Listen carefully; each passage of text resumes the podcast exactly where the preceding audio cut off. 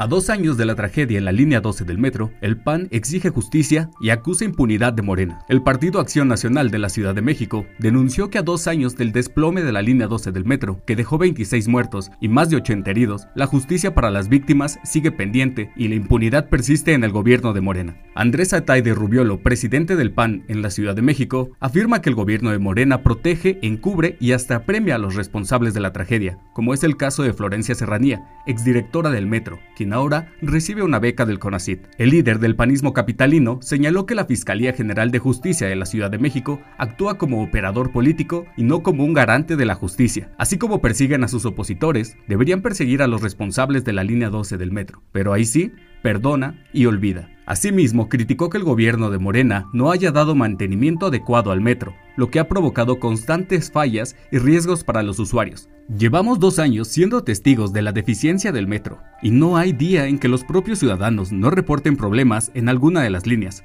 Esto solo tiene una explicación, falta de mantenimiento, expresó Ataide. Para más información, visítanos en nuestras redes sociales o eldiariodemexico.com.